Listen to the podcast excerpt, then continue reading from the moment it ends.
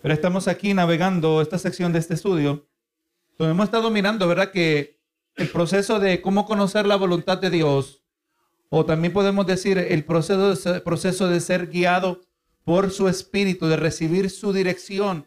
En el proceso de nosotros recibir la dirección de Dios, el Señor nos ha dejado varias fuentes de información, gloria a Dios, que nosotros podemos mirar, gloria a Dios, como, miramos al comienzo de esta sección, ahora estamos mirando que obviamente la más obvia de todas es la palabra del Señor, ¿verdad? Eh, la fuente principal donde Dios nos instruye acerca de su voluntad es la palabra del Señor. Gloria a Jesús.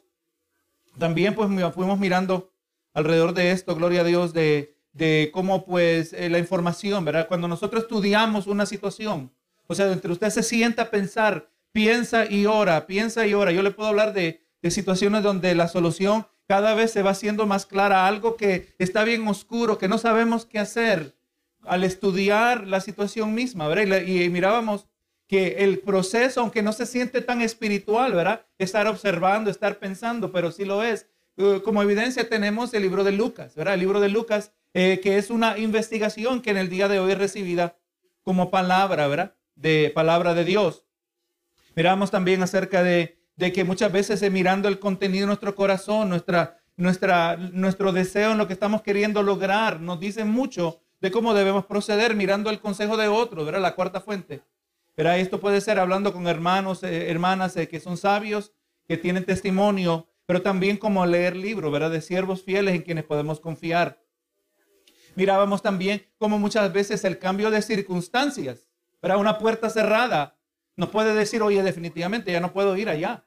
No me conviene, gloria a Dios. Y al, al otro lado también una puerta abierta, pero al mismo tiempo con cautela porque aún una puerta abierta no indica, amén, que debemos automáticamente entrar, ¿verdad? O sea, cada uno de estos fuentes de información no se debe trabajar por sí solo, sino que se trabaja en conjunto entre más de estas fuentes de información o fuentes de guía que Dios nos ha provisto, mejores decisiones vamos a tomar, ¿verdad? Que van a agradar al Señor. Miramos también, hermanos, aleluya, eh, que también el, la conciencia, ¿verdad? Muchas veces en nuestra conciencia el, Dios trata, ¿verdad? Donde ha sido, ha sido escrita la ley interna, ¿verdad? La conciencia donde nosotros distinguimos entre lo bueno y lo malo. Hay cosas que quizás inmediatamente se hacen obvias a nuestra conciencia. La palabra prescribe que nos aseguremos que si vamos a nosotros conocer la voluntad de Dios, si nosotros vamos a tener una, eh, eh, una conciencia que nos ayuda, nuestra conciencia tiene que estar pura. Amén. No dijo Pedro, verá, purificada vuestras conciencias por vuestra obediencia a la verdad, ¿verdad? Por la obediencia a la palabra del Señor. O sea, o sea que mi habilidad de discernir la voluntad de Dios eh, es trastornada si hay pecado que yo no he confesado, ¿verdad? Si hay pecado activo, ¿verdad? Una persona que está en pecado no puede conocer la voluntad de Dios. Y miramos, ver acerca de la conciencia. También, hermano, pues en la semana pasada nos introducimos al concepto de, del corazón, ¿verdad? Y cuando hablamos del corazón del ser humano, estamos hablando a un, un sentido intuitivo, ¿verdad? Donde el Señor nos inquieta. El Señor no necesariamente nos inquieta en nuestra conciencia. La conciencia es su deber principal es de conocer entre el bien y el mal, ¿verdad? De, decir esto es bueno, esto es malo. Gloria Jesús. Pero vamos mirando que cuando son asuntos que no necesariamente tiene que ver con que esto es bueno y esto es malo, el Señor produce en nosotros un sentir intuitivo. Gloria a Jesús. Eh, vemos que hay individuos que tienen corazones malos, como dice en Hebreos 3:12, que tienen un corazón malo de incredulidad. Gloria el Señor. Pero vamos mirando, interesante hermano, cómo, que, cómo el Señor utiliza el corazón del creyente. Amén. Para brindarnos guía. Por ejemplo, en Hebreos 10, 10, 16, decíamos la semana pasada, este es el pacto que haré con ellos Después de aquellos días, dice el Señor, pondré mis leyes en sus corazones y en sus mentes las escribiré. ¿Verdad? Vamos mirando cómo el corazón del ser humano, que también, ¿verdad? Este, eh, eh, es moldeado, ¿verdad? Por, por la palabra del Señor. Es ahí donde nos miramos, gloria a Dios. Y estamos mirando a lo largo de la Biblia varios ejemplos de cómo Dios trabaja a lo largo, a, través del corazón del hombre. Miramos hoy el libro de los Hechos, capítulo 7. Versos 22 y 23, mire lo que dice aquí. Y fue enseñado Moisés en toda la sabiduría de los egipcios y era poderoso en sus palabras y obras cuando hubo cumplido la edad de 40 años, le vino al corazón, ¿verdad? O sea, fue inquietado, ¿verdad? Le vino al corazón, gloria Jesús, le vino al corazón el visitar a sus hermanos, los hijos de Israel. Y usted va mirando, hermano, cuando usted lee la carta a los hebreos, usted lee, sigue leyendo este libro de Hechos, vamos mirando que eh, a pesar de que creció en el hogar de, creció con Faraón, creció como, como egipcio, él, aleluya, fue inquietado. Dios obra en su corazón y él prefirió identificarse con los hebreos. Amén.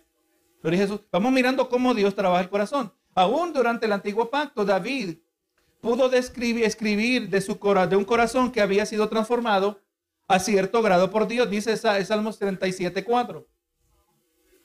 Deleítate a sí mismo Jehová y él te concederá las peticiones de tu corazón. Muchas veces hay gente que le encanta ese verso y nos debe encantar. No debe encantar, pero hay gente que le encanta por las razones equivocadas. Gloria a Jesús. Porque claro, aquí pareciera decir, Él te concederá las peticiones de tu corazón. Eso quiere decir que Dios te va a conceder tus sueños. No, no es tus sueños. Si fueran mis sueños, recuerde, la palabra nos deja saber que el camino que el hombre naturalmente escoge es un camino de perdición. ¿Verdad que sí? Usted lo ve, usted lo ve la gente trabajando, Usted lo ve la gente estudiando, tienen metas y todas, y todas van hacia el mismo lugar. Van hacia la perdición por cuanto no es Dios el centro de sus vidas. Por cuanto lo que están haciendo no lo están haciendo para la gloria de Dios. Amén.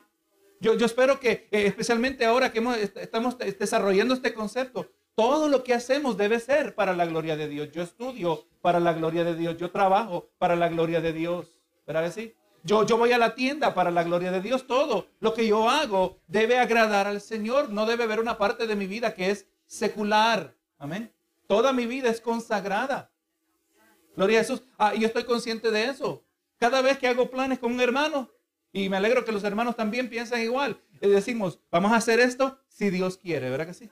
Estamos haciendo planes para la gloria de Dios, porque si no Dios no quiere, Dios no lo va a permitir y estamos reconociendo eso. Aun cuando saludamos a, aún al incrédulo, yo estoy consciente casi todas las veces. ¿Cómo está? Me dice, yo estoy bien, gracias a Dios. Amén.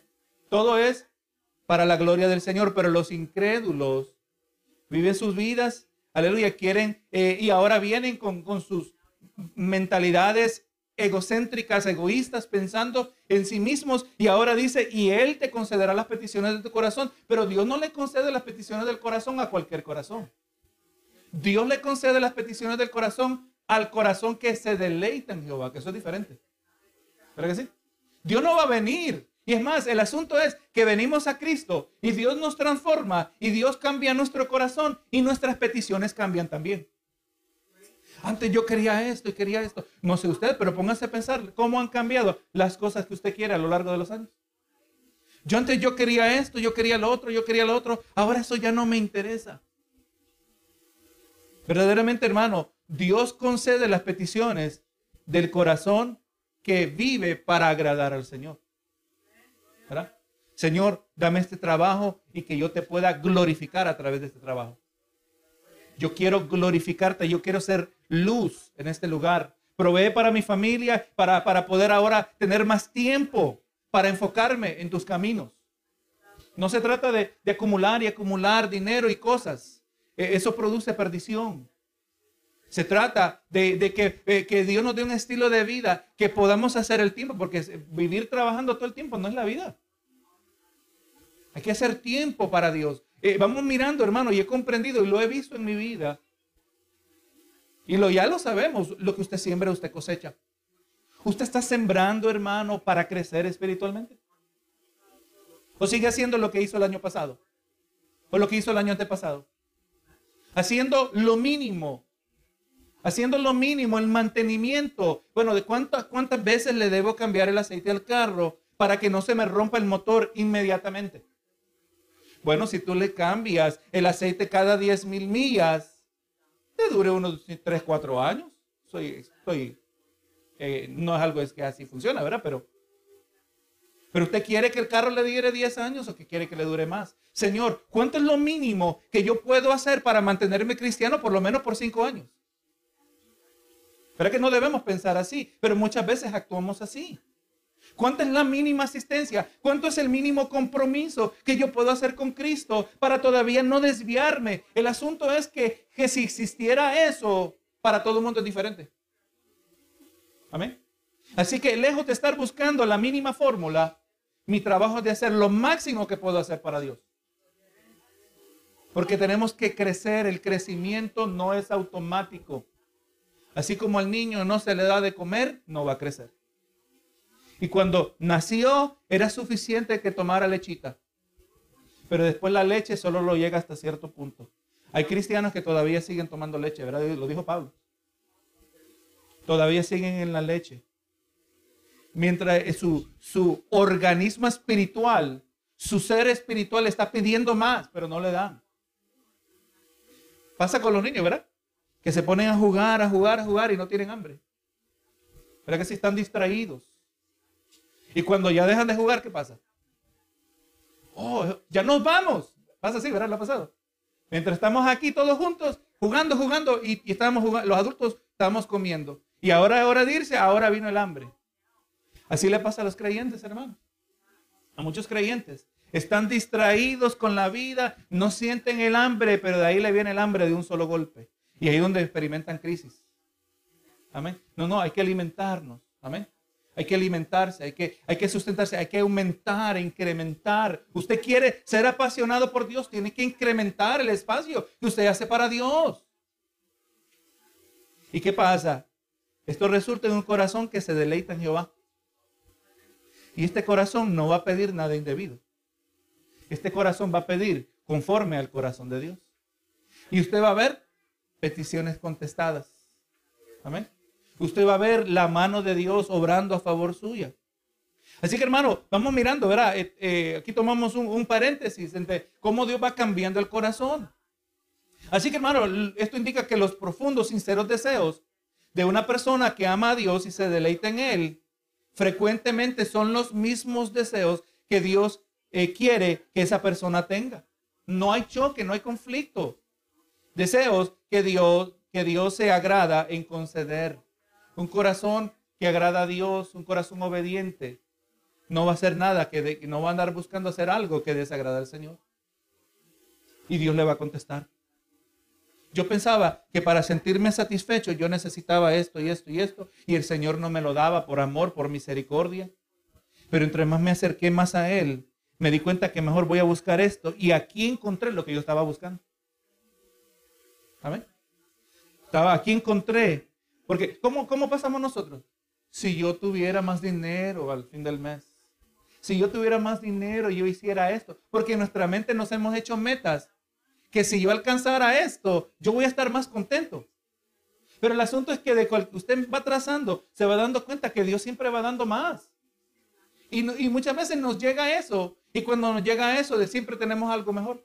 Si yo tuviera esto, si mi casa tuviera dos cuartos, y ya tiene una casa. Ahora si mi casa tuviera tres. Es que no tengo espacio. Y ahora que tengo tres, si mi casa tuviera cuatro, lo que yo hiciera. Hermano, entre más tenemos, más lo llenamos. Tiene que haber una línea donde dice, ok, ya es suficiente materialismo.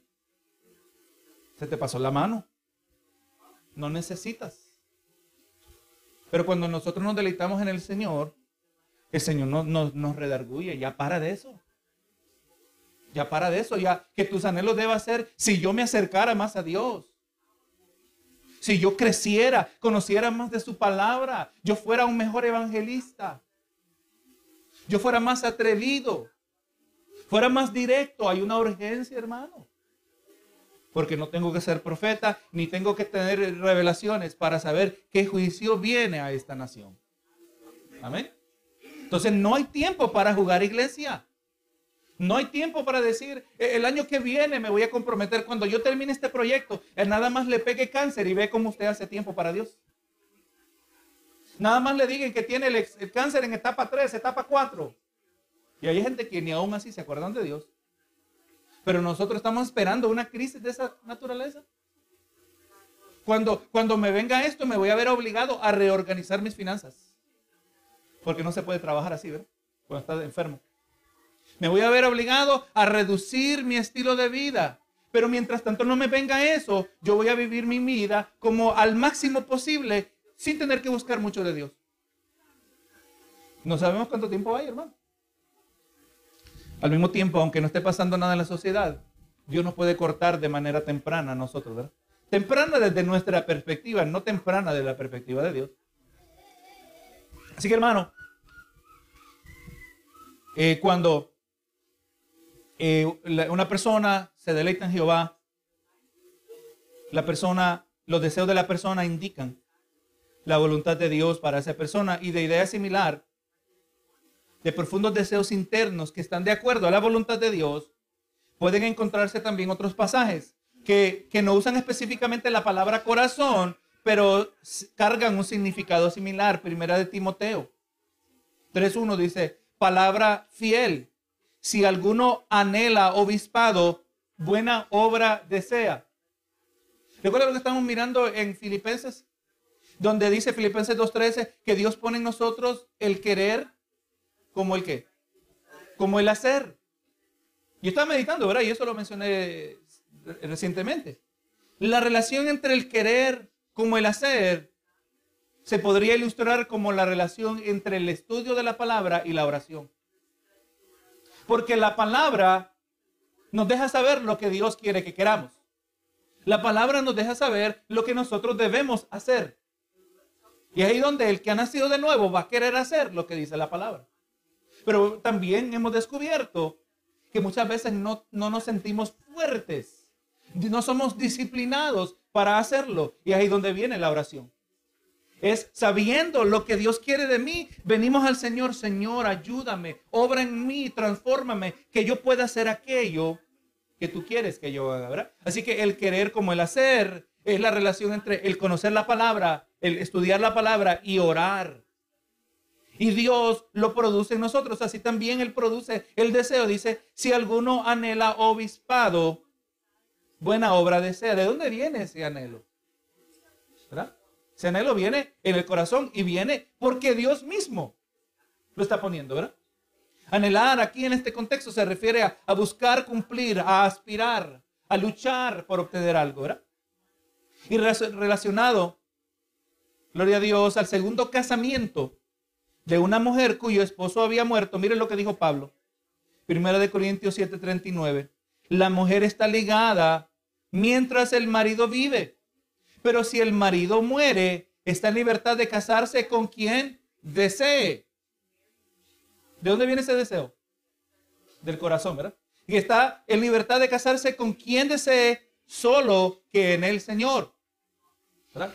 O sea, que agrade a Dios. Pero ¿cómo va a agradar? Una mujer cristiana se va a casar con un hombre cristiano. ¿Verdad? O sea, puede dentro de la limitación que Dios ha establecido para protección. No es que Dios dice que está queriendo ser un aguafiestas sin limitar las opciones de los hombres disponibles y privarle de hombres buenos. No, no, no, exactamente lo opuesto. Dios está recortando todo lo que nos sirve. ¿eh? Recortando todo lo que nos sirve y que con quien desea, o sea, que vamos mirando que esta persona se va a sentir atraída a una posible futura pareja, pero que sea en el Señor. O sea, como que ahí hay un poco de, flexibilidad, ¿verdad? Aquí la palabra griega traducida, desee, es celo, que significa el tener deseo por algo, anhelar, querer, anhelar, tener y querer. O sea que, por lo tanto, si Dios me va a dar una pareja, yo debo desear esa pareja. Pero el deseo tiene que estar en nuestro corazón. Dios no nos va, va a ponerme con una pareja que yo no deseo. Aquí está claramente trazado, ¿verdad? Que Dios pone el deseo, especialmente cuando se trata de eso. Pablo está diciendo que una vida tiene considerable libertad para casarse con quien quiera, con tal que sea un creyente en el Señor. Así que no existe ninguna razón convincente para abstenerse de aplicar esta guía para el matrimonio en general, aunque solo está hablando de viudas que quieren volverse a casar. Así que aquí está hablando de viudas que se quieren volver a casar. Pero el proceso que aplica la viuda que se quiere volver a casar, aplica aquel que se quiere casar por primera vez. ¿Amén? ¿Por qué no? Tiene sentido. Tiene que haber el deseo. No, no, no, la primera vez te vas a casar a la fuerza, pero la segunda vez, si quedas viudo, te puedes casar conforme a tu deseo. No tiene sentido, ¿verdad? Pero vamos mirando. Entonces el asunto nuestro es que mientras usted busca de Dios, usted crece, está creciendo, usted no, no debe automáticamente descartar el corazón, lo que está sintiendo. Amén. Pero tenga cuidado.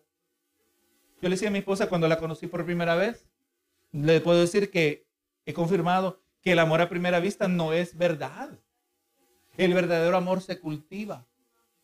Y cuando ella la conocí, gloria a Dios, muy amigable y nos hicimos amigos, pasaron unos meses y algo se estaba despertando en mi corazón. Pero rápidamente yo le dije, Señor, si esto no es tu voluntad, yo te pido que tú trates con mi corazón. Yo no quiero buscar algo que tú no quieres que sea. No lo puede ignorar. ¿A usted le ha puesto Dios cosas en el corazón que usted no lo puede ignorar? Tienes que hacer esto. Tienes que proceder de esta manera. Usted no está tranquilo. Dios obra a través del corazón. Asegúrese de que su corazón se mantenga puro delante de Dios y Dios se glorifica.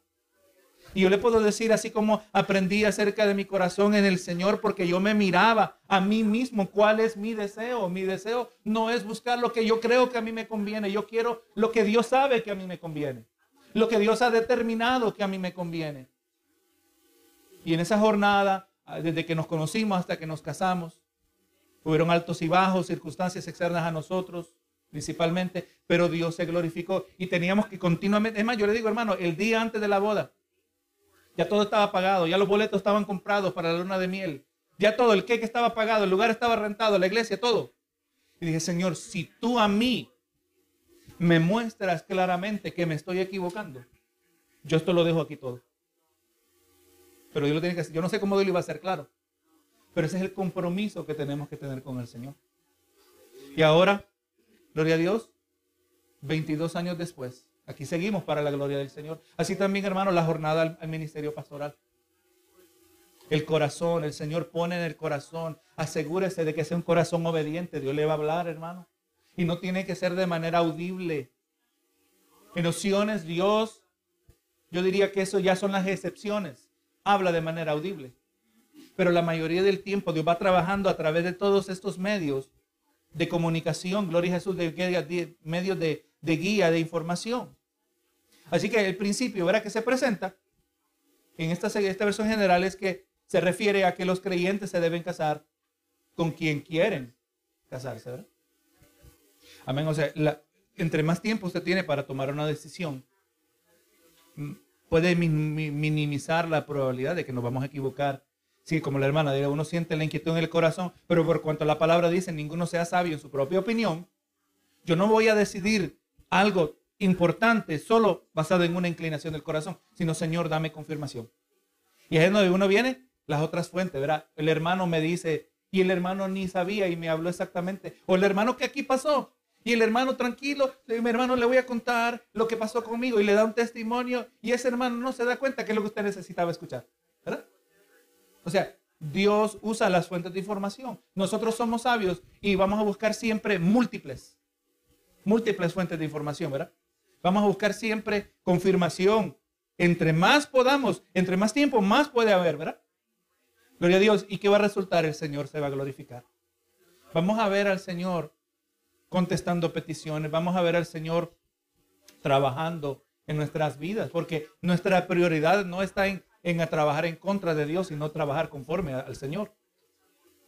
Mire lo que añade aquí el autor en esta sección. Dice, en mis 42 años de enseñar teología para mis estudiantes universitarios he podido encontrar este principio como de suma importancia. Cuando mis estudiantes vienen buscando consejo relacionado a las decisiones que tienen que ver que con tomar eh, relacionado a oportunidades de trabajo, dirección de sus carreras o en ocasiones si deben hacer compromiso de casarse con una persona o no. Vez tras vez, después de conocer su situación específica, he encontrado útil preguntar qué es lo que más profundamente quieres hacer, qué es lo que está en tu corazón. Obviamente eso no se le va a preguntar al creyente flojo, ¿verdad? No se le va a preguntar al inmaduro, porque ahí hay grande peligro. Pero cuando es un creyente que verdaderamente se caracteriza por alguien que quiere hacer la voluntad de Dios, Yo puedo hablar de mi, de mi juventud, mis últimos años como soltero. No sabía mucho de la Biblia, pero sí quería agradar a Dios. Y gloria a Dios, pues entre, entre menos uno sabe de la Biblia, así también uno depende más de aquellos que saben más de la Biblia. Más depende. No puedo seguir simplemente mi corazón. Y gloria al Señor, el Señor es misericordioso y Él provee lo que necesitamos. Eh, gloria a Jesús. Pero verdaderamente, hermano, no vamos a descartar automáticamente el corazón. Aunque es cierto, Jesús lo dijo, ¿de dónde vienen los malos pensamientos? Vienen del corazón del hombre. Pero en el mismo corazón también Dios puede trabajar.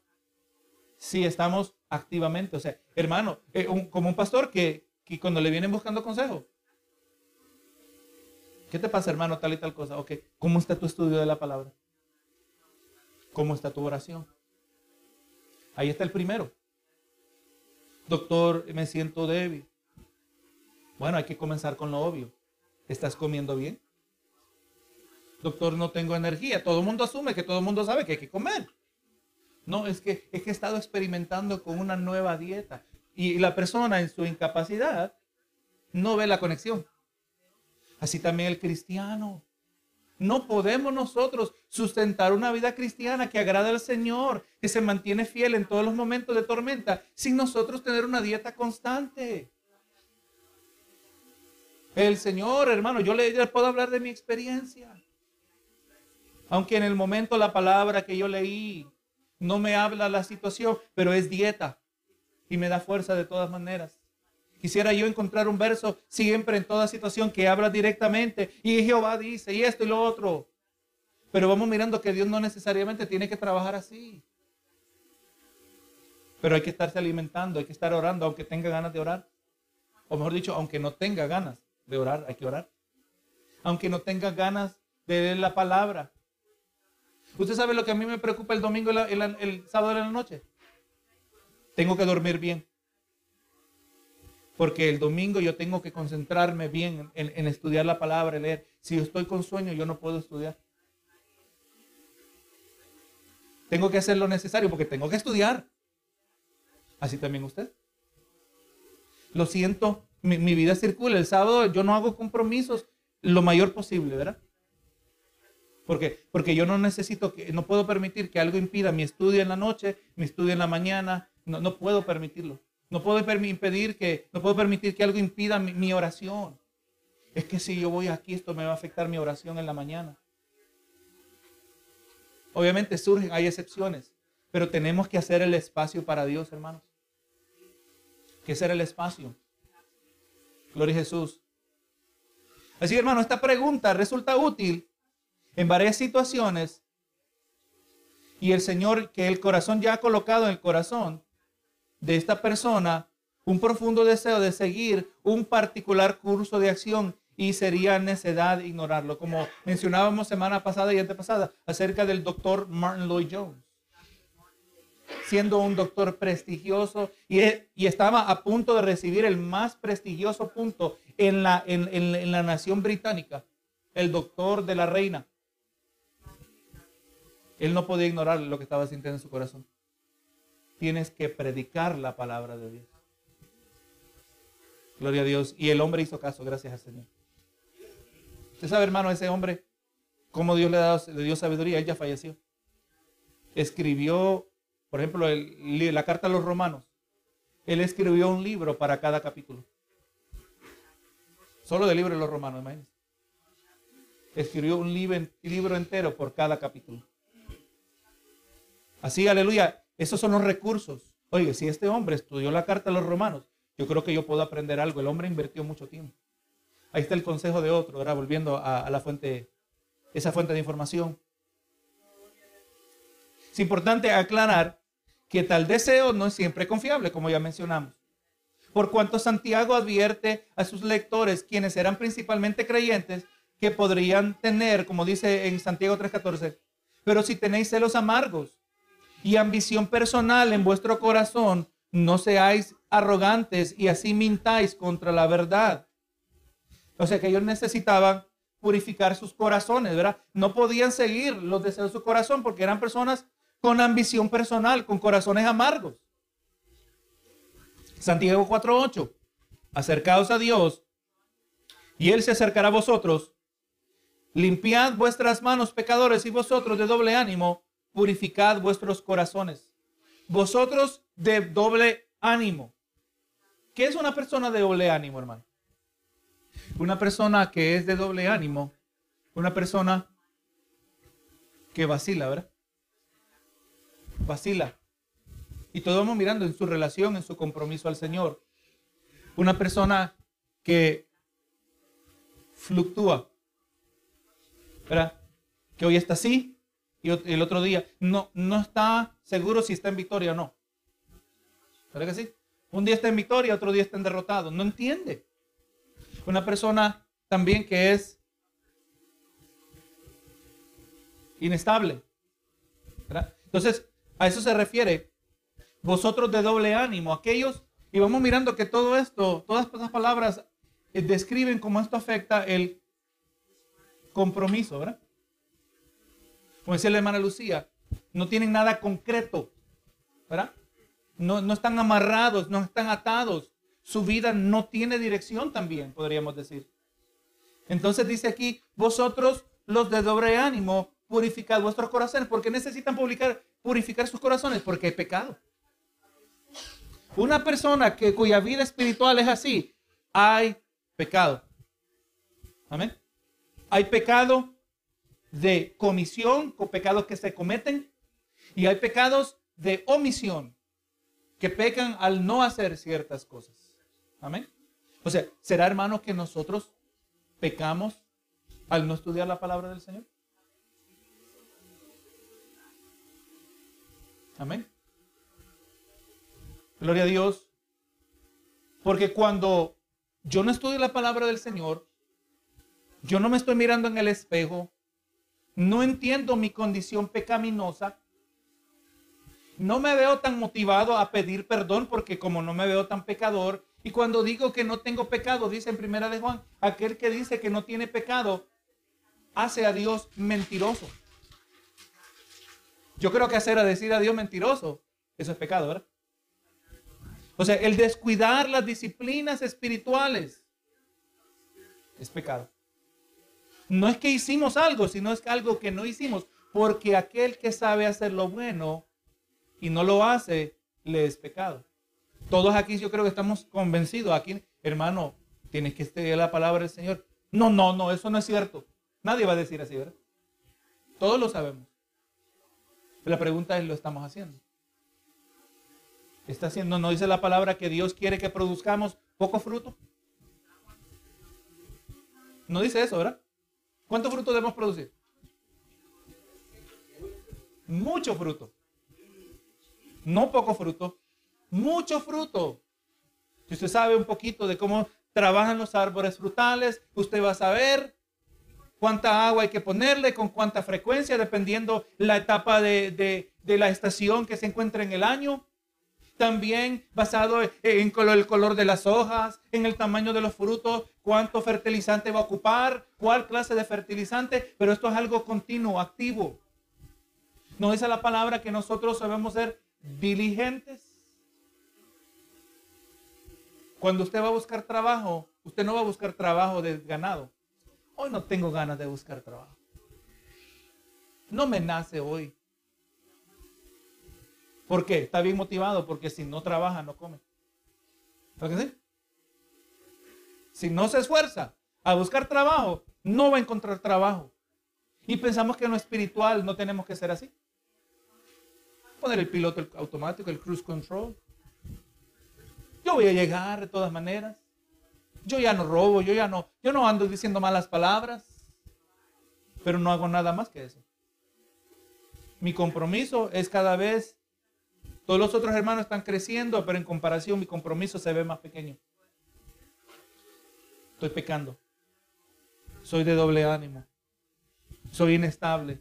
Toda cualquier cosita me hace perder el gozo de mi salvación. Si es que el gozo venía de verdaderamente de parte de Dios.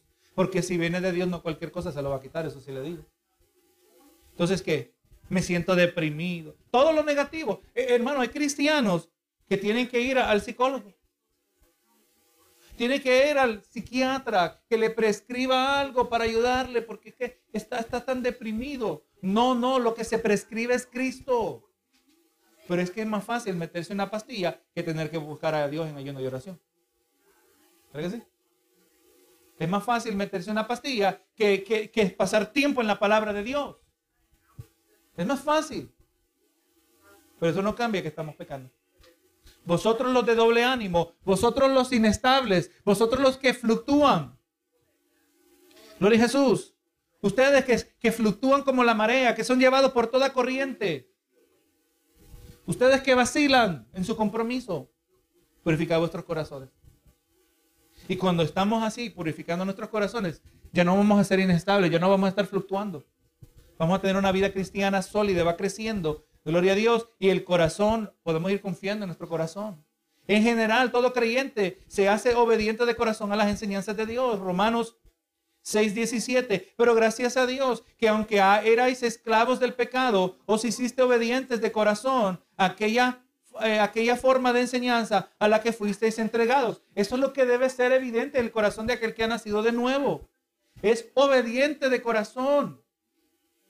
¿Y por qué yo no me siento así?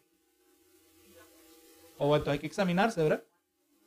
Por lo tanto, se puede decir que cristianos que caminan en obediencia al Señor, que se mantienen en comunión con Él, que se mantienen en oración regular y lectura regular de las escrituras, los deseos de sus corazones deben formar un factor principal en discernir la voluntad de Dios en situaciones particulares. Si usted no está en continua comunión con el Señor, si usted no está en, oración regular, no somos legalistas, hermano. No estamos brindando una fórmula. Usted debe orar por lo menos 30 minutos todos los días sin fallar. Si falló un día, ya falló. No, no, no, no, no es una relación. Me hace falta. Pero entendemos, ¿verdad? Cosas ocurren. Pero es que no nos estamos buscando el favor de Dios. Pero cuando no estamos haciendo eso, no confía en el corazón. Oye, como que tengo ganas de comprarme un carro nuevo. ¿Se debe confiar en eso? Como que tengo ganas de meterme en una deuda de tal y tal cosa. Me voy a comprar un bote. La pregunta es, ¿me conviene? No confíe en el corazón. Busque, o sea, quiere hacer eso, pero busque las otras fuentes. Amén. Busque las otras fuentes de información. Déjame ir a hablar con un hermano, déjame hablar con el pastor, quiero hacer tal y tal cosa. Pastor, ¿usted cree que eso me conviene? Bueno, ¿tú quieres comprarte un bote? ¿Tienes el dinero? Sí, tengo y lo tengo ahorrado. Ah, bueno. Pero eso no automáticamente quiere decir que lo va a comprar. ¿Y cuándo vas a ir al bote? Bueno, es que yo trabajo de lunes a sábado. Oh. Y entonces iría los domingos. Y claro, usted compró un bote. El bote hay que usarlo. Si no se está desperdiciando. ¿Verdad que sí? Entonces, ¿conviene eso? No, no, lo voy a comprar de todas maneras. Porque es que necesito relajarme. Es peligroso, ¿verdad? O sea, no, no, no, no, no hagamos automáticamente lo que nos viene al corazón, solo porque cuando, cuando miramos en nuestra vida que no hay esa continua comunión con el Señor, cuando no hay ese continuo crecimiento. No, no haga lo que le venga al corazón. Recuerda exactamente lo que le dijo Natán a David. David le dijo, quiero hacerle un templo al Señor. Dios le dijo, eso es bueno. Haz lo que te viene al corazón. Y esa misma noche Dios le dijo a Natán, dile a David que él no me va a construir templo. Hay que tener cuidado. Gloria a Jesús. Se debe aclarar que los deseos del corazón de una persona no son el único factor que se debe considerar, por cuanto las otras fuentes de información mencionadas en esta sección deben ser consideradas. Entonces, entre más usted pueda incluir, ya usted leyó la palabra, hasta el momento no he visto nada en la palabra que me aplica, pero eso no quiere decir que ya, que ya lo leí todo hermano pastor, hermana, ¿qué usted cree? Bueno, hermano, fíjate que hay un verso que habla exactamente de esto. Y se lo menciona y dice, yo nunca había pensado en ese verso de esa manera. Ahora, hermanos, en los minutitos que nos quedan, vamos a hablar ahora, y por eso estaba aclarando la semana pasada, vamos a hablar ahora del espíritu humano. La semana pasada este, hablábamos de la persona el verdadero yo es el alma. Amén. El que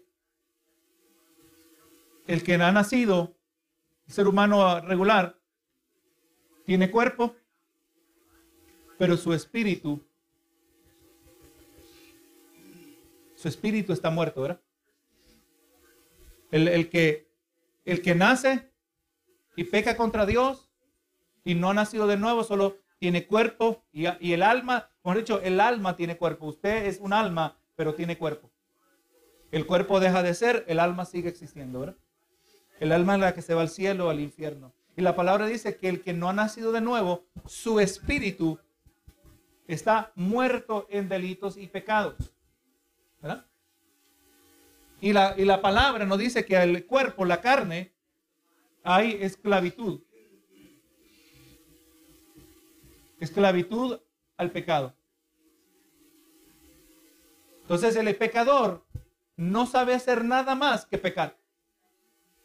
Es enemigo de Dios, ¿verdad? Anda en tinieblas, como miramos en la descripción en, en la predicación de Filipenses. No puede agradar a Dios. Trate lo que trate, no puede. Es esclavo del pecado. Pero ahora que viene a Cristo, ha nacido de nuevo y ahora el alma opera dentro de la interacción que hay entre la carne y el espíritu. Si usted no alimenta la carne, deja de practicar el pecado y hace las, y practica las disciplinas espirituales, su espíritu se vuelve más fuerte. ¿Verdad? Ahora, teniendo espíritu, y puse espíritu, pero con mayúscula, pero ese espíritu en minúscula porque se habla al espíritu del ser humano con quien el espíritu de Dios interactúa. La carne es débil, dijo Jesús. El espíritu siempre está dispuesto, ¿verdad? La carne no puede agradar a Dios. En el espíritu podemos agradar a Dios. Por eso las disciplinas espirituales. Ahora, usted necesita comer físicamente. Pero no coma demasiado, porque si come demasiado es pecado. Pero, y eso se llama glotonería. Estaba hablando a una señora esta semana, no sabía que glotonería es pecado. No sabía que, que no perdonar es pecado. Pero hermano, el comer demasiado, pero hay que comer, el asunto es que hay que comer. También hay que, hay que relajarse, pero también relajarse demasiado se convierte en holgazanería. Para ser vago, también eso es pecado. Hay que trabajar, hay que esforzarse. El que no trabaja, que no coma. O sea, hay cosas que tenemos que hacer en este cuerpo. Pero cuando las hacemos en exceso, estamos alimentando la naturaleza pecaminosa. Y el espíritu se debilita. Entre más usted se ocupe de la carne, debilita el espíritu. Hablando del que ha nacido de nuevo. Entre, y, y entonces el espíritu, su influencia sobre mi alma, se debilita. Y la influencia del cuerpo se fortalece. Y eso conduce a corrupción. Ahora yo alimento mi espíritu y a veces privo a la carne en el proceso. O muchas veces usted va a descubrir que para alimentar al espíritu está privando a la carne. Todo, todo momento, toda, todo segmento de tiempo, toda media hora, toda hora que usted pasa en oración, es una hora que no pasa mirando televisión. Es una hora que no pasa haciendo otras cosas que distraen. Entonces, vamos mirando que proveer para uno puede resultar que priva al otro. Pero asegurémonos que siempre estamos proveyendo para el espíritu. ¿Verdad? Entonces, cuando nuestro espíritu está fortalecido en el Señor, vamos mirando cómo Dios trabaja. Cuando nos referimos al espíritu de la persona, nos referimos a la parte no material de esa persona que ha nacido de nuevo. Yo soy un alma. Cuando vine a Cristo, nací de nuevo. Tengo un espíritu que ahora siempre está dispuesto. El cuerpo ahora que hemos nacido de nuevo, ya no es esclavo al pecado, pero tiene la mancha del pecado, ¿verdad? Y el apóstol Pablo se refiere a esto diciendo, veo una lucha en mis miembros, que lo que debo hacer no lo hago, ¿Verdad que sí? Nos sorprende, ¿verdad? El Señor, porque todo, porque al tú darnos un nuevo nacimiento, ¿por qué no nos libraste de eso? Todavía existe en, mi corazón, si yo me descuido, todavía existe la factoría de ídolos. ¿Verdad que sí? Todavía puedo idolatrar. Y sabe que hermano, y, hay pastores que son idólatras y su ídolo es el ministerio.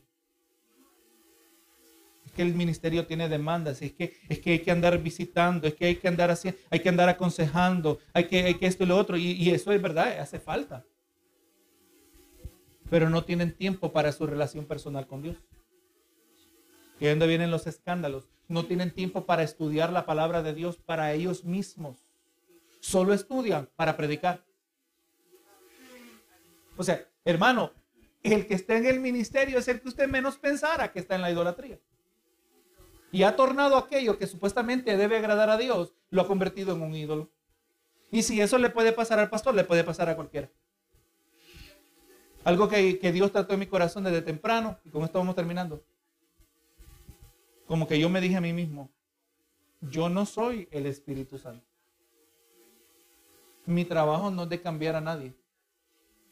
Mi trabajo no es de ser omnipresente. Así que mi trabajo no es de estar metido en la vida de todo el mundo al mismo tiempo. Solo Dios puede hacer eso. Mi trabajo es de traer la palabra, vivir la palabra y obviamente hacer esas disciplinas, eh, participar de esas, esas responsabilidades ministeriales, esos, esas bendiciones, esos privilegios, ¿verdad? Especialmente donde hay la más urgencia.